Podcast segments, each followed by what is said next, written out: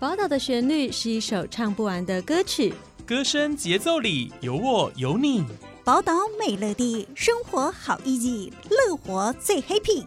正声广播公司台中台制作，欢迎收听《宝岛美乐地》。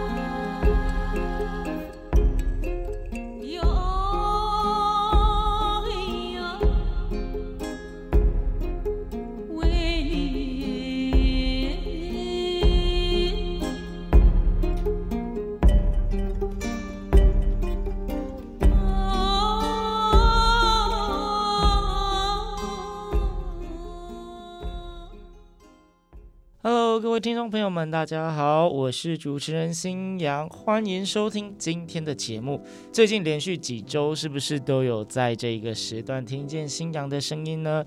而且应该已经很习惯新阳在节目里面疯狂的分享译文资讯了。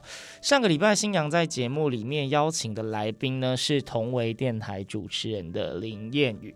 而今天的这个主持人呢，大家应该也很熟悉啦，是佑君。佑君好，嗨，大家好。真的是像新雅上次说的，我真的很难得可以跟就是同事在同一间录音，基本应该是没有。不太可能啊，大家都各录各的。然后呢，每个人被星洋找的时候都会十分的紧张哈，要录什么？好的，主题就是译文类，但译文类译文什么呢？就是最近这一两个月，星洋的 focus 大概全部都是在台中国家歌剧院的《遇见巨人》系列。然后呢，不免俗要问同一个问题啦，就是佑君平常你有常接触译文活动吗？译文活动哦，我觉得应该是说。有看到资讯，但是要看就是有没有兴趣。你是以看演出居多，还是看展览为主？都有哎、欸，就是看有兴趣的题目这样子。你通常有特定偏好的题材吗？就比较趣味一点的，趣味有趣一点的啦，就是对趣味一点的。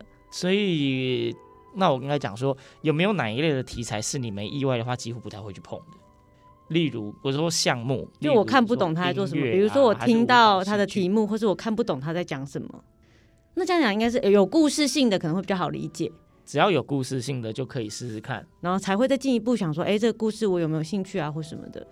好，那讲到故事性，刚刚节目的一开头呢，其实新娘有放了一段音乐，然后佑君也有听到了。那在不论在你不知道那一个音乐，就是你还没看过它的画面的情况下，你觉得那一个音乐它的环境跟氛围比较像是什么？大概就是丛林啊、狮子王啊那一类的。狮子王是不是？就有一点鼓的声音这样子啊。所以这算是你会有兴趣的类型吗？狮子王我可以啊。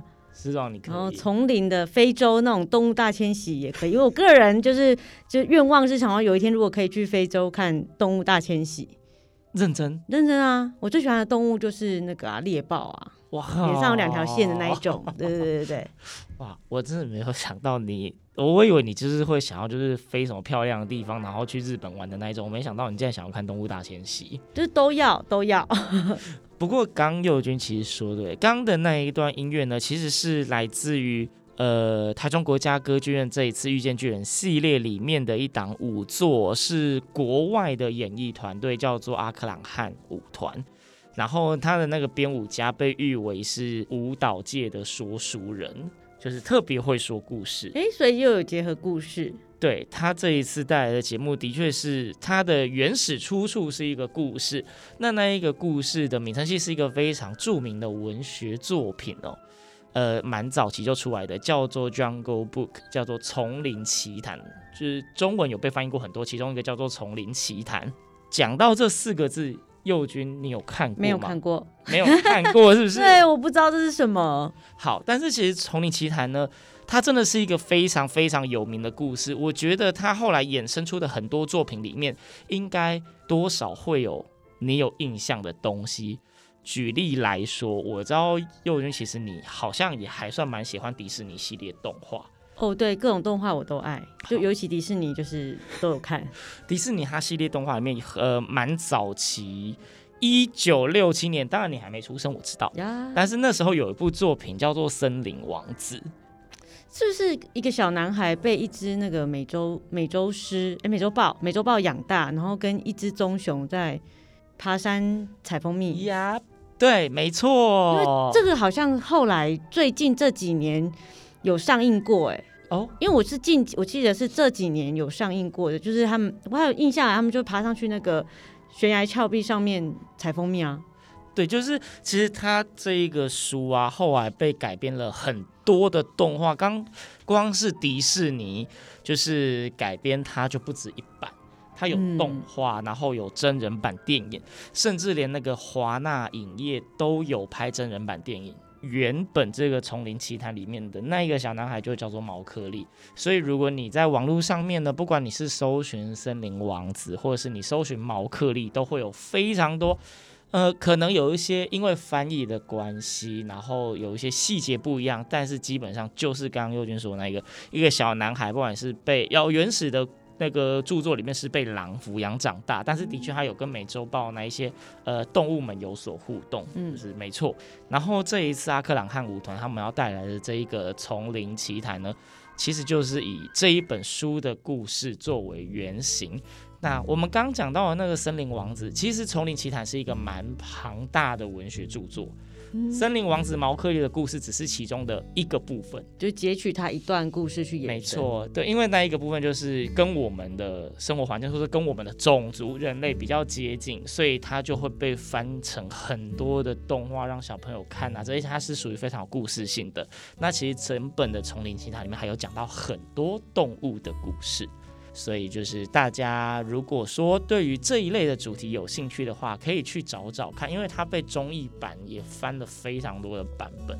然后这一次阿克朗汉舞团他们当然就是以比较现代舞的方式，然后科技时代大家最容易联想到大概就是声光投影，它也是有用了非常多美丽的投影。如果你还没进过现场啊，当然因为还没演。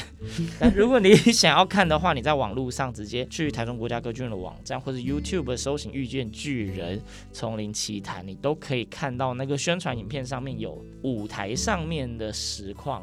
我是觉得还蛮美的，等于有一些精彩片段可以抢先。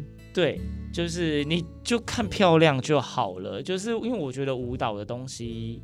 讲难听一点，需要有慧根，就是体会不到。对，我们就说嘛，你常看舞蹈吗？嗯，不不会特别去看啊。但是比如说网络啊，有看到什么影片啊什么的点的话，看到的话，就是觉得哎有兴趣就会看。就是它是一个很广泛的一个状态。想说舞蹈该不会是你最少接触的演艺主题之一吧？因为我是一个偏影像的人，画面的人，嗯哼，所以说不定音乐演奏可能更少。oh 对，就但是要看哪、啊、内容主题什么，比如说像之前不是会演那个那个宫崎骏的那种音乐演奏，那就很有趣，因为都是你耳熟能详的歌曲啊，那就是不一样。但是一般宫崎骏那种还会配的动画在同步演。呀，对对对对，就是你就是想要看卡通而已嘛。可能是，好啦，那因为刚刚我们讲到就是那个迪士尼的森林王子，那其实它里面也有非常好听的音乐，我们来播放一小段，让大家重新回味一下。然后希望大家就是有机会也可以进台中国家歌剧院去试试看那一出阿克朗汉舞团带来的《丛林奇谭》，因为真的是非常难得，因为疫情的关系，其实已经连续好几年台湾都很难请到国外的大制作跟团队进来，那现在终于。有这样的团队来了，大家真的不要错过，给自己一个机会去试试看。Look for the bare necessities, the simple bare necessities. Forget about your worries and your strife. I mean the bare necessities are Mother Nature's recipes that bring the bare necessities of life. 好的，刚刚大家所听到的那一首歌曲呢，就是出自当初一九六七年的迪士尼动画《森林王子》里面非常经典的一首歌，也听说当时这个歌有得奖。好，得什么奖？大家自己上网查。那刚讲的这个是《丛林奇谭》，接下来要跟大家介绍的这一档是新娘自己非常非常非常期待的演出。呃，一样是《遇见巨人》系列，这一次的《遇见巨人》十二档里面呢，有两档的歌仔戏都是天团，一个是明华园，就是孙翠凤老师他们那一团要演韩湘子。另外一团就是唐美云歌仔戏团，在去年的时候的光华之君一场演出，就让新娘成为了他们的迷弟，好不好？成为他们粉丝，真的觉得歌仔戏可以这么的精致，然后又不会让大家觉得很俗套，是一件非常难的事情。那佑君看歌仔戏吗？小时候，小时候你说柳丁牙桃剪一种？没有没有，电视在演的那种。哦，牛的花，好像不是我的年代，可能要再往前一点，再往近代一点。但我不知道是已经忘了是谁演的，因为电视歌仔戏不多，歌仔戏都有啊，以前都有电视歌仔戏，然后他们都是演一些历史故事啊。啊，OK，历史故事小时候就是都会听录音带，所以就是知道的故事。OK，所以就是以前，然后近代应该比较少接触了。近代几乎没有哎、欸，因为也没有这个机会啊，电视也不演，电影也不演。OK，有啦，其实有啦，就是那个公视表演厅偶尔还是有，尤其是那种大戏，像唐美云的《光华之君》，大概在公视就播出了不下四五六七八次吧。对，就是我觉得歌仔戏对我来讲就是台式歌剧，边边讲话边唱歌，边讲话边唱歌，对，没错，可以这么说，而且他大概就是。嗯、呃，你也知道最近那个金钟啦，然后哦，对对对对，啊，歌仔戏的主题真的是被大家就是炒翻了，是不是？包括那个最佳男主角。呀呀呀！对，那好，我们今天的主题其实唐美云歌仔戏团，因为今年呢，其实唐美云歌仔戏团的二十五周年是一个非常。大的年份，就我们五年、十年那种都很隆重的，嗯，所以他们这一次呢，推出了一个全新的制作，叫做《名游记帝王之宴》。只听这个主题呢，大家可能觉得有点怪力乱神，或想不到在干什么。但是地府之类的吗？冥府的冥，没错，就是那一个。它的主题其实就要讲武媚娘武则天。哦，她去地府吗？对，它的设定是这样子，但是我不确定她到底是梦游还是灵魂出窍了。然后他到底是去地府干什么呢？他在地府里面遇到了他的公公，跟就是唐太宗李世民，就是他过世的先生。然后大家知道，就是武则天后期就是称皇嘛，一代女皇。对 对。然后在故事里面，好像是他的公公跟他的先生软磨硬泡，希望他把政权交还给李家。哦，武士天下想要回复为李氏天下，对，然后在地府里面就举行了一场家宴。那其实是鸿门宴吧？呃，杯酒释兵权之类的，就聊天，也不能怎样啊。地府里面你叫他交，他不一定要交，好不好？对，就是我觉得是一个，它是一个架空的文本。其实它好像原始的文本是唐太宗游地府，但是因为呃唐美云歌仔戏团那个蛮厉害，得过很多奖的陈建新，蛮年轻的编剧。对了，这一部戏就是整个重新发想，变成以女性为主。那主角当然是武则天嘛。嗯。那其实唐美云老师好像大部分在唐美云歌仔戏团的戏里面演的都是生角。对啊，就是说男装的扮相，没错，英气的感觉。他这一次终于难得的要演女角了，他这次演武则天本人。是吗？很难想象，很难想象，因为印象中他就是非常英气的那种打扮。没错，就是很帅气潇洒的，应该有很多女粉丝。他这一次他演武则天，然后唐太宗这一边呢，则是邀请其实国光剧团非常著名的老生，叫做唐文华老师。这次等于是跨刀跨界的联合跟客串。那这一次的这个主题呢，说是古装歌仔戏，但是其实他这一次演的，我觉得是还蛮现代的议题，讲的都是一些现代女性常常会面临到的问题。又可以猜，他就是用古代的人物，然后去带入现在女性的家庭关系中遇到的一些挫折啊、阻碍啊，以及他需要面临解决的状况。其实武则天当皇帝嘛，以现在的角色来看，她大概就是一个职业妇女，可能还是个高阶主管。对对，然后就会开始面临到，就是你应该要。就照顾家庭的责任要大于你的事业，这样之类的。没错，不要当什么女强人啊，应该好好的辅佐你的就是另一半、啊。老公太两光，有什么办法？哎、欸欸，这个以上言论不代表本台立场。对，不过就是它里面就是真的会带到非常多所谓现代的职场女性会面临到的问题，所以唐美云歌仔戏团这一档演出呢，因为电台这边其实也有帮忙他们做广告，那个时候我记得我下的标题就是“坐看古装化今朝”，嗯，对，所以女性进去看会非常的有共鸣。对，没错，切身的一个代入。对，唐美云老师他就觉得说，如果你是现代的女性，你应该要来看这一部戏，你会找到很多的共鸣。如果你是男性，你更应该进来看这一部戏，就知道现代女性压力有多大。你会找到很多你的问题。不过，只是要跟大家讲说，其实。虽然是歌仔戏，但是其实他真的是，呃，做了很多手法的处理，而且汤美云歌仔戏团他们一向就是服装非常的考究，嗯，非常的精致，然后舞台设计通常也都很精美，然后会做全场的那些光影的塑造。我上次之所以会被圈粉的原因，就是因为看现场的时候，觉得整个舞台的设计，然后他们的。呃，所有演员的那些身段，包括如果有舞蹈的话，那些舞姿，然后配合舞台的灯光，真的很美。我相信，如果大家对于歌仔戏有那种很传统的感觉的话，应该要试一下唐美云歌仔戏团，他们的精致真的会让你完全突破对歌仔戏的想象。歌仔戏真的可以很现代，可以很时尚。这应该也是他想要带给现，因为大部分的人刻板印象对于歌仔戏，它是属于非常传统的一个没错形式，但。我觉得以现在来讲，有非常多的传统的表演方式，他们只是变成说我用传统的演绎方式，但是我所有的不管舞台设计啊、灯光啊、剧本啊，甚至里面的人啊，跟表演的方式，都已经是非常现代的。没错，其实之前新阳在访问唐美云老师的时候，他有讲说，其实歌仔戏应该已经算是最跟得上潮流的剧种，因为它真的是可以串任何时代的戏剧。在日治时期，歌仔戏也可以演日本戏，穿日本的服装，演日本的文化。而现代，它当然可以演古装戏，它也可以以现代的方式。所以他们去年还是今年，就是有那个《孟婆客栈》电视版的歌仔戏，但是是融合电视剧。他就是希望让大家看到说，其实歌仔戏是非常多元、非常现代的。如果你不曾接近他的话，应该要给他一个机会。没错。好，那就请佑俊给他一个机会。好，那就。